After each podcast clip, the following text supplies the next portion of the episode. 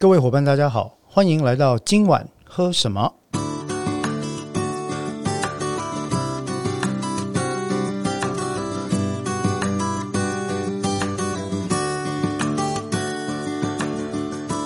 葡萄酒的世界，世界的葡萄酒。那么今晚喝什么呢？是一个针对葡萄酒跟相关知识进行分享、讨论以及品评的一个播客啊。那我们也希望透过这个播客呢，能够把正确的跟葡萄酒相关的知识，用比较有趣、轻松的方法来介绍给各位播客伙伴。那么当然了哈，因为这个未成年是不能饮酒了哈。那这个，所以我可以讲说，我们这个播客基本上也会是一个所谓限制级的播客啊，就是说未成未成年的人呢，也不是说完全不能听，但是您听了之后，大概就是只能干听啊，也没有办法喝这样子。所以说，它是一个所谓的限制级或者准限制级的播客。那么，既然我们的讨论内容呢是跟葡萄酒相关，我还是希望提醒各位播客伙伴，不管在什么样的情况底下呢，请遵循理性饮酒原则，喝酒不开车，开车不喝酒，未成年也请千万不要碰酒。好，那么我们呃，据我的理解，我们有可能是台湾第一个做葡萄酒专题的播客哈。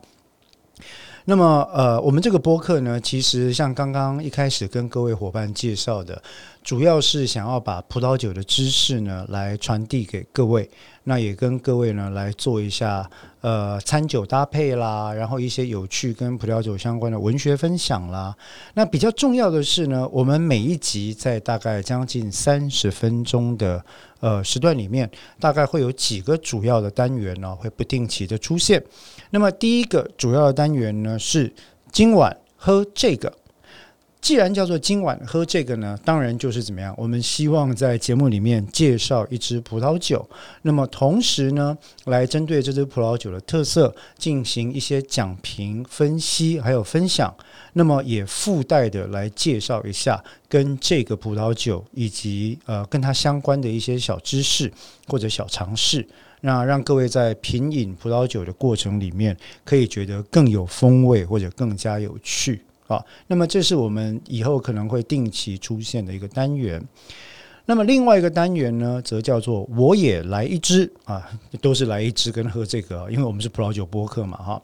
那么我也来一支这个小单元呢，基本上来讲会是不定期的去邀请特别来宾。这些特别来宾呢，有可能包括了在酒界啊、餐饮界的这个呃从业人员，例如说酒品总监啦，例如说呃葡萄酒的讲师啦，例如说这个侍酒师啊，在各个餐饮机构工作的侍酒师等等。那么，请他们呢，除了聊聊葡萄酒的知识，聊聊在业界工作的一些有趣的事情跟心酸的事情之外，同时我们也会希望邀请。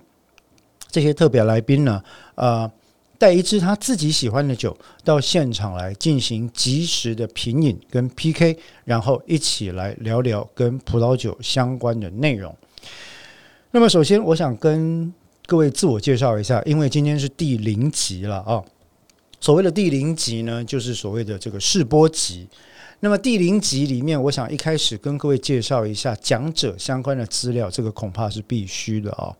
呃，我的葡萄酒龄呢，可以从一九九五年在纽约附近啊算起。那么那一年是我去美国纽约大学就读大学的呃冬天哈。那么诶，刚到的时候人生地不熟呢，因缘际会之下，在超级市场买了一支很便宜的葡萄酒，我还记得六块九毛九，是百分之一百的 Merlot 啊梅洛葡萄的呃葡萄酒。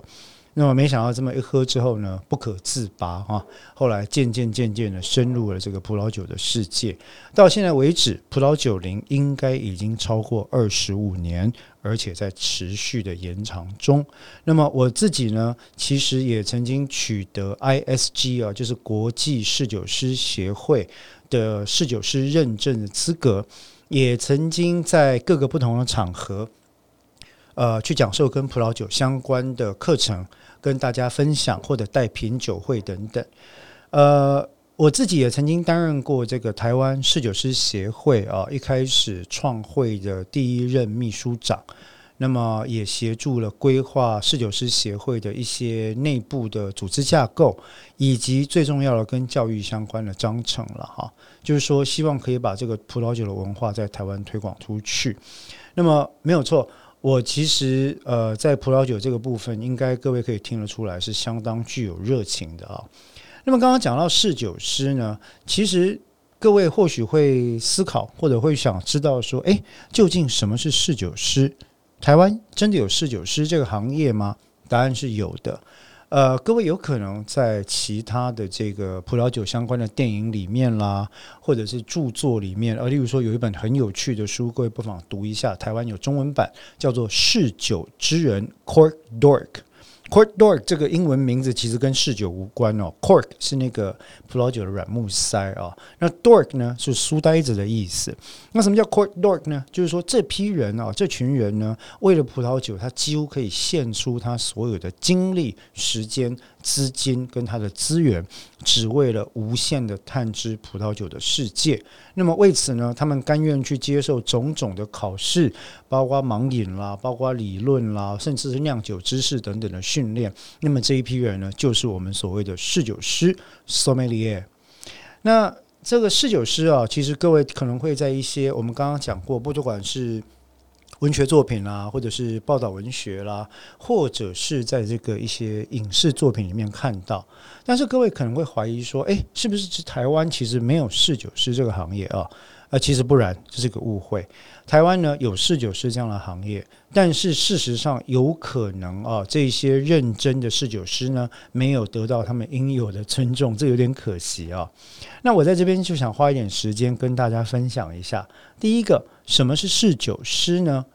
所谓的侍酒师 （sommelier） 这个这个字啊，其实它的本意呢是呃从事餐跟酒搭配，也就是说，针对酒类跟餐点，依据他们各自的风土条件以及他们个别的特性来进行搭配，那么尽可能的求取在餐饮方面啊，让饮用的人跟食用的人他的感官上可以得到和谐跟美感的一种专业人士。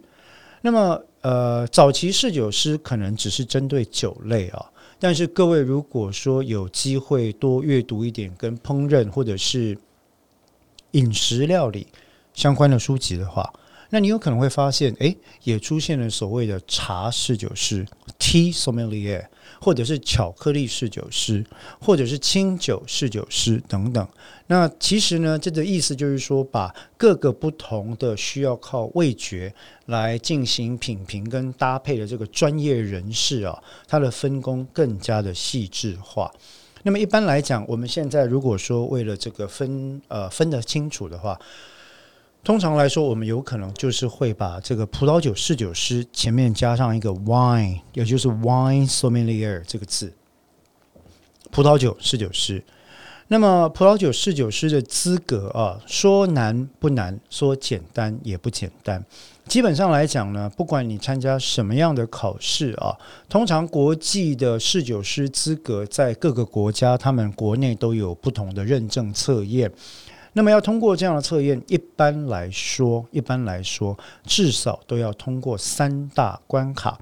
第一个关卡就是单纯的理论跟记忆类型、知识类型的记忆题目。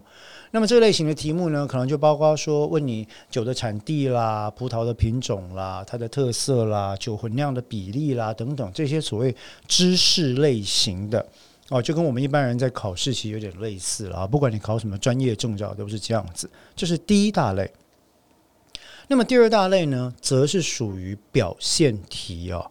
表现题其实就没有那么容易了。所谓的表现题，其实我考过，当年我有考过表现题。一般的试酒师考的最重要的题目就是什么？就是试酒。什么叫试酒呢？如何好好的 serve 哦，针对一瓶酒来进行呃正确的、有美感的、有效率的服务。例如说呢，如何依照呃客户的需求，从酒窖里面取出一瓶温度适中的酒，并且全程进行试酒，让你的当事人或者让你的客户呢，可以得到最高的味觉满足。呃，前一阵子在木村拓哉吧，还有一些我觉得都是好像还蛮不错的演员所演出的一本一出日剧哈，叫做《东京大饭店》里面。那么其实里面呢就有，我记得是呃侍酒师这个职职位或这个角色啊。那么他们也借此推了一支日本当地产的葡萄酒，非常有意思。但重点呢，应该说是在试酒的过程里面，它所展现的这些细节跟专业度，像那样子的做法，大概就是我们在试酒师的考试里面有关于实际的试酒实做这个部分所会考的。例如说，你怎么样开这个铅封？你如何正确的使用试酒刀？你如何倒出来之后呢？检查酒的品质，然后如何去品饮或确认酒本身有没有腐败？或者坏掉，那么如何让那你的你的顾客、你的客人呢，可以正确的理解这个葡萄酒对于它餐点的关系等等，这些呢都是试酒的题目。那么甚至在各大试酒师考试里面，也我们也很常看到啊，这个所谓的试酒呢是怎么样去考开香槟。那香槟可能有不同的瓶装了啊，如何正确的开香槟？那讲到开香槟，大家一般就会觉得说，哎，你看在那个 F1 的赛车里面哈，这个美国人开香槟就是要摇摇摇之后，嘣的一声把它打开。那么侍酒师是不是也要这样开才具有欢乐的气氛呢？跟各位呃播客伙伴报告，正好相反啊，在侍酒师的侍酒实作考试里面，开香槟啊有一个不雅的讲法。啊，不雅的讲法就是说，你的分数越高，最高分的香槟开法应该是如同轻轻的放屁一般的声音。对不起，我知道这听起来有点不雅哈，但是实际上来讲，我们在开香槟的时候呢，最高境界是，当你打开香槟的瓶口之后，只有微微的呲一声。然后呢，没有其他不必要的声响，这才是侍酒师能够做到的一个比较优雅的境界。所以各位就知道，这个行业其实本身很不简单哈，并不是单纯你有知识就可以的。那么第三部分的考题，其实怎么样？大概就是所谓的表现题啊。我还记得当年我在考这个表现题的时候，那么诶，每个人面前有六杯酒。在喝了这六杯酒之后呢，你就必须跟你的评审，也就是你的裁判呢，讲出来，你认为这六杯酒基本上来讲是什么年份，哪些葡萄品种？可以的话，请你说出来自于怎么样的产区？产区有可能不仅仅包括国家，也包括产地，甚至是还有什么呢？哪一个特定的庄园是不是独占园等等，连庄名啊，村庄名跟庄园名。还有庄园的等级都可以讲出来的话，那当然是大大加分啊！所以，诶，我当年就曾经讲过一件事，因为我自己也是职业律师嘛，哈，然后我就讲说，我这辈子考过最难的考试，绝对不是律师考试啊，绝对不是律师考试，而是什么呢？而是试酒师考试，而我只是一个拥有初级试酒师资格的人哦，哈，呃，在国际上有一个。应该说，在葡萄酒界有一个好像武林中的这个高手哈，难望其项背的这个位置叫做侍酒大师 （Master Sommelier），我们叫 MS 啊。全世界只有两百多个人。那么侍酒大师呢，基本上来讲，就像你所能想象的，他们很可能就是那些闻了一支酒、喝了一口之后，就可以告诉你啊，这是一九。呃，一九九八年，来自于法国夏布利产区哪个村庄特级园的哪一支酒啊？那它是用什么葡萄跟什么葡萄所混酿的？呃，基本上夏布利都是 Chardonnay 比较多了，夏多内葡萄了。但是我只是举个例子，我这样讲你就知道了。侍酒师的考试其实并不简单。那除了刚刚讲的这三个面向之外，其实啊，它是需要非常非常多的资金投入跟时间投入在里面的。要不然，各位播客伙伴，你以为侍酒师喝的酒是从哪里来的？当然是自己花钱买的，对不对？绝对不可能去偷喝餐厅老板的酒了哈，因为。呃，这个做法基本上是诶违违反了那个职业道德的哈。当然，这个这个情况不包含说，诶，如果今天呃餐厅的老板或者是客人哈，希望你帮他尝试一下。我说侍酒师在开瓶的时候，基本上职业的礼仪之一是先帮客人确认这瓶酒有没有坏掉，对不对？那坏掉的方式也就包括了取出你的侍酒师的小酒盘哦，它是一个像盘状的一个小小的小酒杯。那么在客人的许可之下呢，轻微的啜饮一小口，大概五 CC 左右，来确认酒的品质是否良好。那这样的做法其实是每个侍酒师都很珍惜的。当然，如果没有机会这样做的话，剩下的长久管道其实有两个，一个是什么？在餐厅或者饭店里面，那么当事人或者客人啊，喝完之后有剩下来的酒啊，基本上那都是干净的，因为我们一般是饮用葡萄酒呢，都是把这个酒去倒到这个酒杯里面啊，不太可能对口喝了哈，因为又不是在拼酒，对不对？那另外一个途径呢，则是可能怎么样？透过所谓的一支会，一支会的意思，呃，我们以前在做葡萄酒训练的时候，就常常这样做。大致上，它的意思就是说，每个人哈，想办法用呃，在特定的主题跟特定的预算要求底下呢，每个人就想办法去带一支葡萄酒来。带来之后呢，我们假设是一个五个人的葡萄酒品饮团体，那我们就可以怎么样？有五支酒分给五个人喝，这样子我花了一支葡萄酒的钱，一次我就可以品尝到五种不同的葡萄酒，并且我可以跟大家进行什么切磋琢磨。那这是一般来讲我们在进行葡萄酒训练常用的方法。那么刚刚拉拉杂杂讲了这么多哈，关于侍酒师哈，为什么我们今天的这个节目用侍酒师做开头呢？因为我希望告诉各位，我希望跟各位分享今晚喝什么这个节目啊，其实我们有一些基本的原则。那么最重要的原则之一呢，有两个。第一个其实是台语啊，台语有一句话我一直觉得很有道理啊，他说“啉酒不在乎了”，诶，华文的意思是什么？喝酒没有老师了。为什么这样讲呢？因为这么多年来，我们在品饮葡萄酒的过程里面，哈，常常会遇到，嗯，我想过各位搞不好有过这样的经验，你常会觉得葡萄酒是一种很难亲近的酒精饮料，对吧？呃。台湾应该是，我记得台湾是威士忌消费国第三还是第四大国？全世界哦，哈！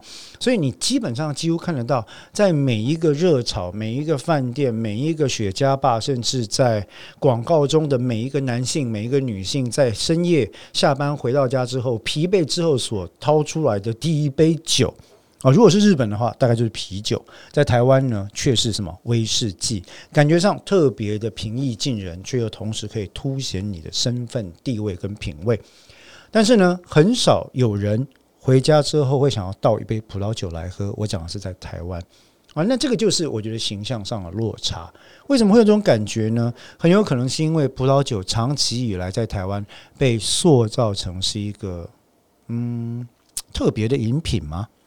这个特别的意思好像跟文青啊或者身份地位有点相关哈。那所以说，我要先讲的第一个原则，lim ju bo sai hu 的一个重点就是什么？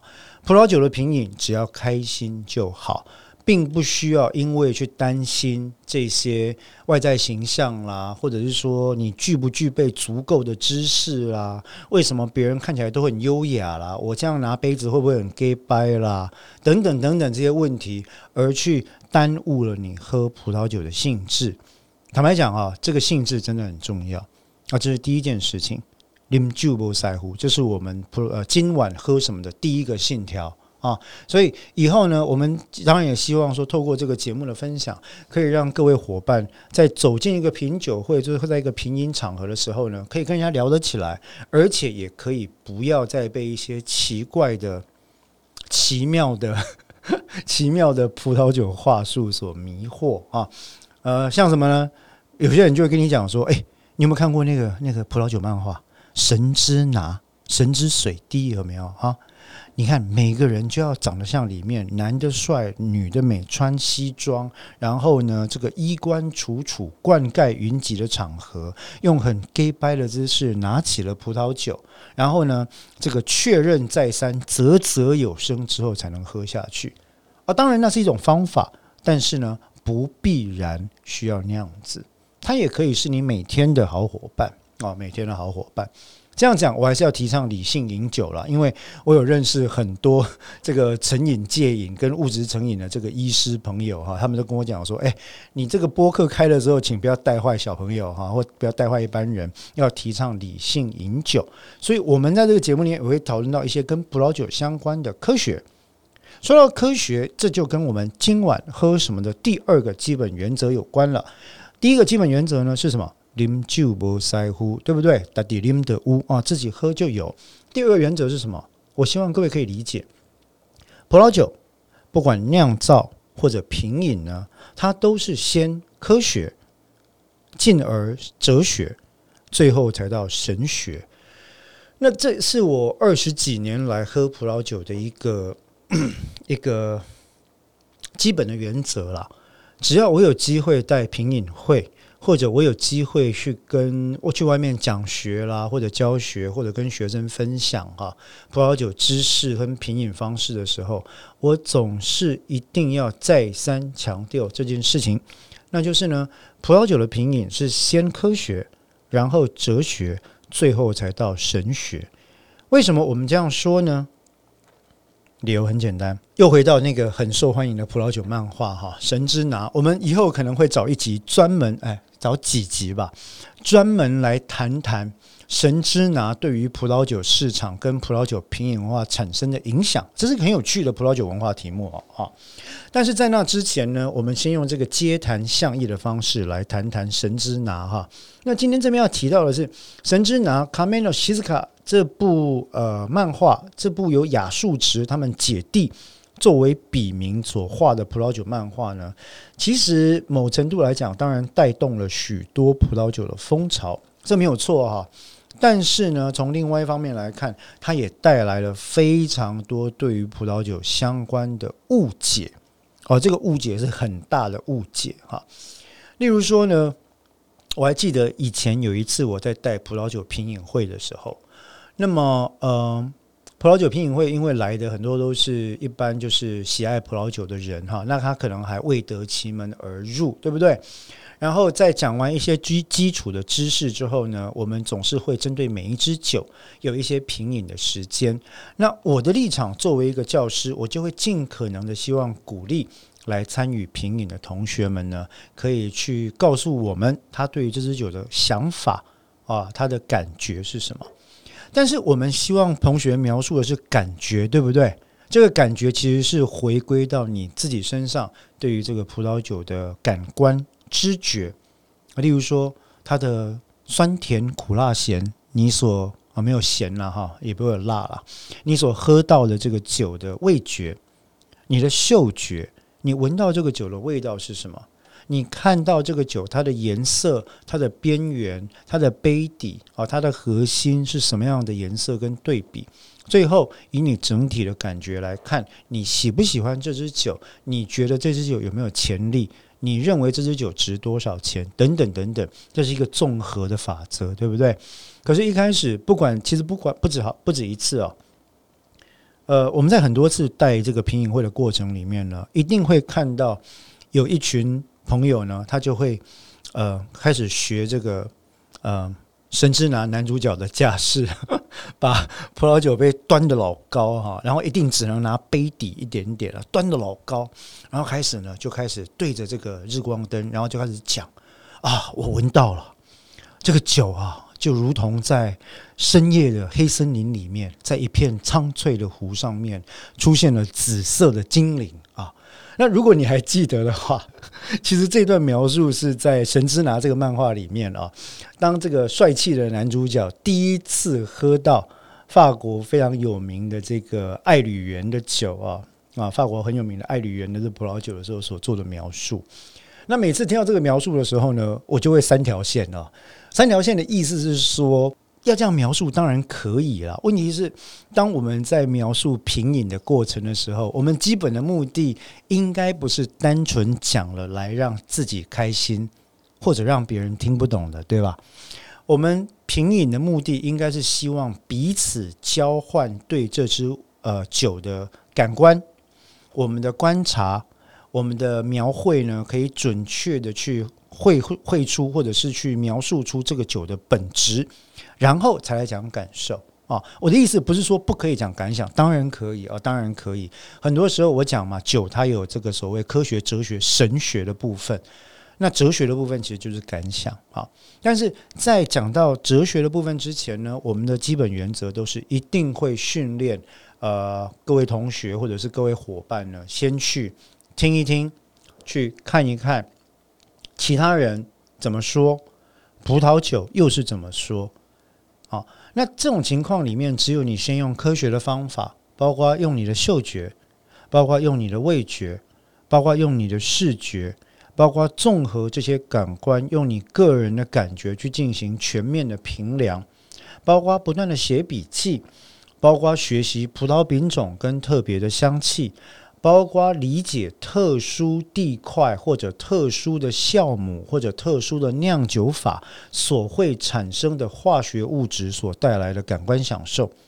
那么，只有你在融合了这些科学的因素，有了初步的理解之后。你才可能怎么样？慢慢慢慢的开始来描述你的感受。否则，如果每个人都是拿到一杯酒就开始说啊，这个就像黑森林里面的青色的仙子啊；另外说啊，这就像梵谷的名画向日葵。嗯，基本上就是一个摸天转金条、被沙不半掉的状况了哈。那这样子对于我们葡萄酒品饮的技术，其实就不会有太多的帮助。啊，你说是吗？那所以在这样的情况底下，我们这个今晚喝什么的第二个重要的原则就是什么呢？就是请各位记得，葡萄酒的品饮先科学，再哲学，最后才是神学。科学的部分呢，着重在感官的分析、笔记的制作、知识的理解跟综合啊。那哲学的部分呢，可以集中在个人的联想。跟个人的感受上，综合的评价，最后神学是什么呢？其实很简单，很简单。我用一个问题来跟各位分享：各位认为一瓶三百块的酒跟一瓶三千块的酒之间的差别，相对于一瓶三千块的酒跟一瓶三万块的酒之间的差别，是不是等距的呢？我为什么问这个问题？是因为这个问题牵涉到你对葡萄酒的喜爱跟相信。相信这个字在英文叫 conviction，确信，对不对？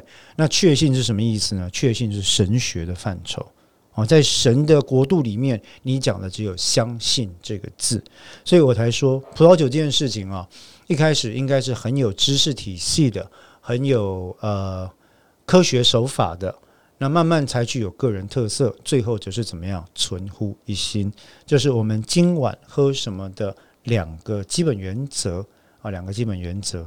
那透过这样的分享呢，我也希望各位可以在品饮葡萄酒的时候呢，能够得到更多的乐趣。那么，呃，我们今天呢，其实时间已经差不多了啊。在这边，我想要特别感谢我们现在跟这个播客伙伴 First Story 团队合作，来提供我们今晚喝什么这个播客节目呢？制作以及场地还有录音等等方面的资源。那这个现在我知道越来越多人喜欢听播客，主要因为方便嘛，哈。那么坦白讲，我们在播客制作的过程里面，这些 First Story 的伙伴也提供我们非常非常多的资源，哈。所以各位如果有兴趣想要制作自己的播客的，也不妨来试试看，在在他们的平台上或者跟他们联系，都是一个蛮好的选择。好，那么我们今天第一集，应该说第零集的今晚喝什么？葡萄酒的世界，世界的葡萄酒，我们就到这边。那么，请各位记得理性喝酒，喝酒不开车，开车不喝酒。那么，至于我们接下来的下一个单元，今晚喝这个呢？请各位稍待。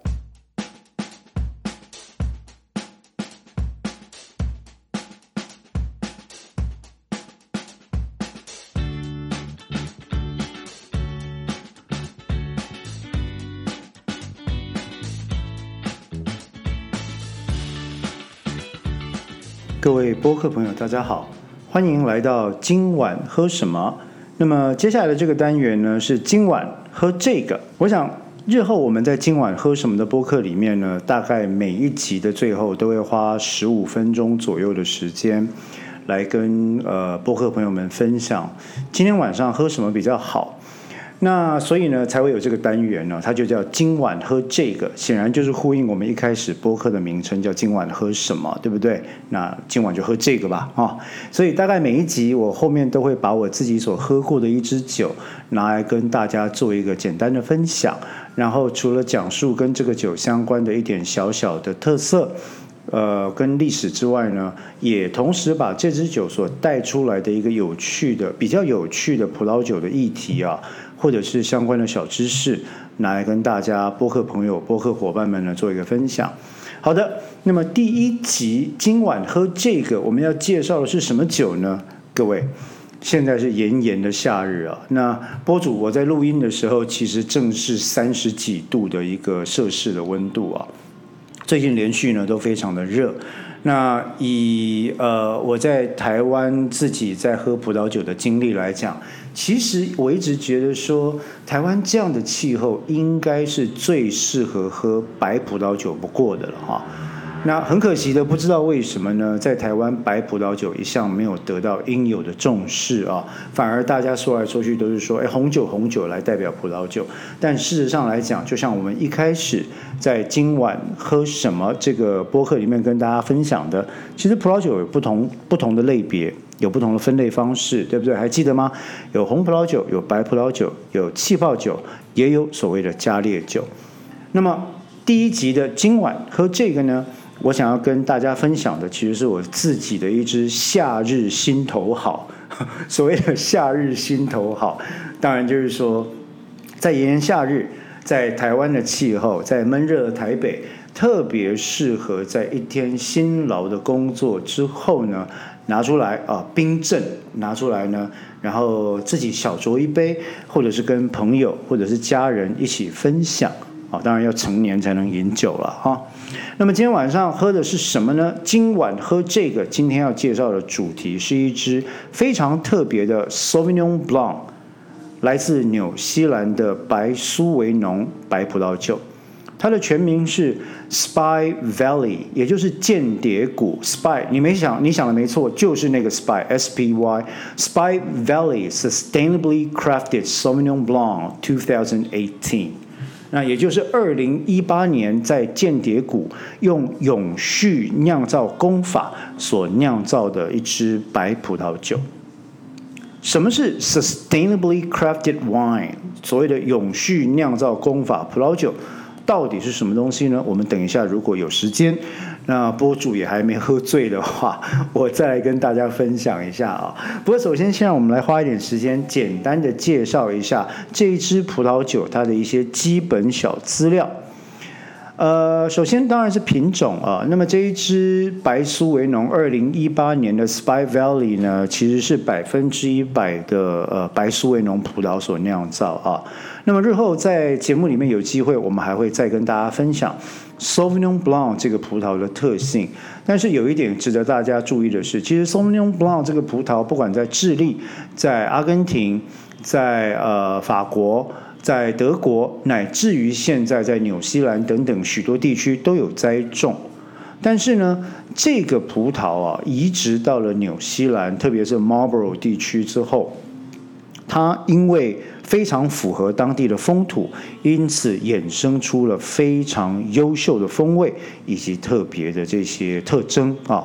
那么有一些特征呢，我想等一下我们就会提到。好，所以品种是 Sauvignon Blanc 的这个白葡萄，那么产区呢是来自纽西兰，也就是一般俗称的新世界白酒。纽西兰的南岛 Marlborough 地区，呃，年份是二零一八年，酒精的浓度很值得注意哦。虽然是白酒呢，这支酒的酒精浓度并不低，大概是十二点八帕左右。那既然这个是今晚喝这个，我们在做这个小单元的时候打的主意就是，哎，呃，播客朋友回家们呢，大概嗯一个礼拜喝一支，不会觉得负担太重的情况。所以一般来讲，我们大概都不会介绍一支几千块钱的白酒啊。我们希望介绍给大家的都是相对呃可能 CP 值也很高，那风味也非常优美或者独特的这些酒类。那么这一支的售价，我自己呃所查到的售价是大概在台币七百多块钱左右，但是这一支的风味我喝起来绝对不输给那么某个精品集团所收购的。呃，Sauvignon Blanc 的这个跟云雾有关的这个这个白苏维农那一支，现在以前我记得我在买那一支酒的时候，大概也是七百块，现在那一支酒已经涨到一千二到一千四左右了哈，有时候还一瓶难求这样。那其实我想各位也不妨来试一下这一支 Spite Valley Sustainably Crafted Sauvignon Blanc 2018，非常非常的优秀。那么这个 Spy Valley 这个酒庄啊，蛮特别的。它其实是由纽西兰这边的一个 Johnson Family，大概在一九九三年左右所建立的一个葡萄酒庄。总面积呢，其实大概是八十英亩左右。那么这一支白酒啊，它的特别之处呢，其实有两个。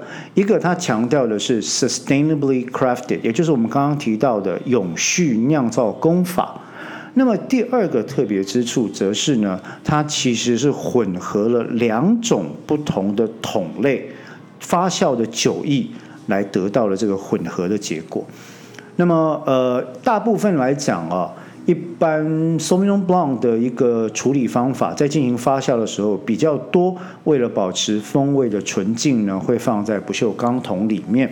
但是这一支 Spy Valley 苏维农白苏维农呢，则是在呃，大部分用不锈钢桶发酵的酒液之外，还特别混合了酒庄里面百分之六哦，有百分之六的酒液混合了酒庄里面经过橡木桶发酵的 Sauvignon Blanc 的这个酒液啊，所以当我们在喝这一支 Sauvignon Blanc 的时候，你会发现它不仅仅只有一般我们喝到比较呃酒体比较清淡的 Sauvignon Blanc 的那种。呃，有些人觉得是草腥味啊，那有些人觉得是青果，就是那个果实还没有成熟的那种味道哦。不仅仅是这样子，那当然拔辣味是一定有，这个拔辣味很明显啊。Sauvignon Blanc，特别是在纽西兰的这个品种，很多都会有这个一般被称为所谓的番石榴的味道，这种青果的香味。那么这一支。呃，Spy Valley 二零一八年的呃永续工法酿造白苏维农呢，除了刚刚讲的柑橘类啦、青草的味道啦、青果香之外，也有非常明显的什么呢？百香果，而且是熟成百香果的味道。那么这个百香果的味道，其实我认为应该有一部分是来自于这个橡木桶发酵啊。所以说这一支。呃，Sauvignon Blanc 在喝起来的时候，它的口感比起单纯不锈钢桶所发酵的这个酒液要来得更加的美味。那么整支酒呢，大概呈现出的是一个中高酸度左右。那么呃，medium body 大概就是我们所谓中度酒体哈。那如果各位上这个 Google 去找 Spy Valley Sustainably Crafted Sauvignon Blanc。那么这支酒的话，你就会看到下面哇列出来也是获奖无数哈，可以说是诶误用一句成语叫罄竹难书了哈，就是一堆奖牌贴在上面。那当然。到底葡萄酒上面贴的这些所谓的啊世界酒类竞赛或者是各种评审大赛上面所得到这个奖类的标签，到底能不能正确的反映一支葡萄酒的品质呢？这是我们很值得特别在为这个做一个专题的一个葡萄酒题目。那么今天呢，只是要介绍这支酒，今晚喝这个的小单元，我们就不再花时间跟大家太讲太多这个事情。那么接下来进入这个 tasting note 的部分了，就是所谓的品酒的一个小笔记的部分。各位听众或者各位播客朋友，如果有习惯饮酒的话，其实如何累积你的饮酒的记忆啊？最好的方法其实就是制作自己的品饮笔记。那么我自己受过的侍酒师训练里面呢，教授我们在制作品饮笔记的时候，其实不管你用什么样的名目或做什么样的分类，大致上来讲呢，不外乎分成四大项目来加以评比。那么我在这边今后呢，只要是在今晚喝这个单元里面，在进行到 tasting note 品饮笔记的时候，我们也都透过这四大类。啊，四大类的这个类别的分数呢，来跟各位加以做一个评比啊。那么第一个部分当然是视觉表现啊。这支酒呢，有非常漂亮的一个淡金黄色的酒体。那么酒体的边缘透亮哈，那个 light rim 它的那个酒杯啊，你你只要把酒杯拿起来。对着这个灯光啊，但是是白色的灯光，你就会发现酒体的这个酒的核心跟酒的边缘，它的颜色对比是有一点差别的。一般来讲呢，这个边缘是比较透亮，而中间的颜色是稍微深一点点。那么这一支 Spy Valley Sustainably Crafted Sauvignon Blanc 2018，它就是一个非常优美的一个呃金黄色。感觉上呢，是整体是看起来非常清澈，没有任何的沉淀，没有酒石酸的沉积，也代表了这一支酒根本上是非常年轻的一支酒啊，它没有任何的堆积在里面。那么第二部分呢，讲到所谓的这个嗅觉表现啊，也就是闻起来怎么样。一般说来呢，我们在讨论嗅觉表现的时候，都会有所谓的一开始的初香。跟后来的沉香啊，有些人会把它们称为 bouquet 跟 aroma。那其实它也可以不用这么复杂。各位，我们日后有时间可以慢慢讨论了。但是在理解上呢，其实也就是怎么样，一开始你所闻到的比较。呃，质地比较生的香味哦，一开始闻到的香味，以及过一段时间之后，这支酒因为氧化或者跟空气混合进行 aeration 之后，它所呈现出来的比较成熟、比较丰富的多层次香味。那这两种风味呢，并没有好或坏的问题，而是单纯的不同的嗅觉层次表现。那么今天晚上喝的这支 Spy Valley 啊，其实有非常明显的，我们刚刚提到了，当然包括了 citrus 所谓的柑橘类啊，你你在剥那个橘子皮的时候。或者柳丁皮的时候，会有那个橘子油喷出来，有没有？很像那个香味哈。那有青果香的味道，青果呢，尤其是各位去想象那个轻轻的番石榴，你一口咬下去的时候，会有一点点青果的那个腥味啊，青果的香味，也就是。传说中的纽西兰 Sauvignon Blanc 的拔辣味了，这是理理所当然的啊。以及我们刚刚提到非常明显，我认为也是这一支的特色，因为有百分之六的橡木桶发酵酒液，因此带来特别浓厚的百香果熟成的香味，以及一点点烤干果的味道。那么里面呢，也有这个所谓呃矿物质的味道啊，特别是像是这个岩石的味道等等。那么，这个是它嗅觉表现哦。那么，其实，在层次上来讲，当你在饮用这支酒的时候，它后面的这个百香果的香味啊，甚至有一点点更甜的话，有一点点类似我们台湾的凤梨香味。其实，在喝的时候是非常非常享受的一件事。那么，在味觉表现方面呢，其实我个人，我我必须坦白讲啊，这个。有关葡萄酒这件事情，跟个人的味觉偏好有非常大的关系。白酒呢，我很喜欢喝有酸度的白酒。那么这一支酒啊，其实它在味觉上是非常的 dry，dry 指的是你的口腔、味蕾跟这个口腔壁呢，所能够感受到的甜度非常的低。那么这个甜度呢，其实是来自于葡萄酒液体里面的残糖量啊。那不管多 dry 的酒，它一定有残糖，只是我们味觉味蕾可以感受到了极限啊。那么这一支 Sauvignon Blanc 呢，其实是非常非常 dry、非常干的一个酒体，可是味觉的表现非常好。当你一开始喝进去的时候，你会因为这个中高酸度，觉得整个口腔为之一缩。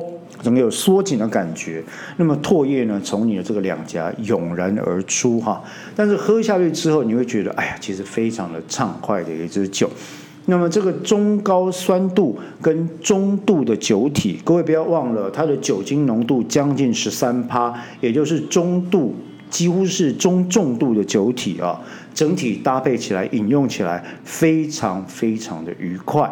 那就这一支来讲呢，其实接下来进入第四个阶段，讲完了味觉，讲完了嗅觉，讲完了视觉，总体的整个评鉴跟潜力呢，我会认为说这支酒有鉴于它的中高酸度跟它中重酒体的搭配，出色的百香果香跟熟成干果香以及矿物质的风味，同时呢，在它一开始也具有非常典型的。呃纽西兰的白苏维农的这个气味啊，我认为这一支是非常适合单饮啊。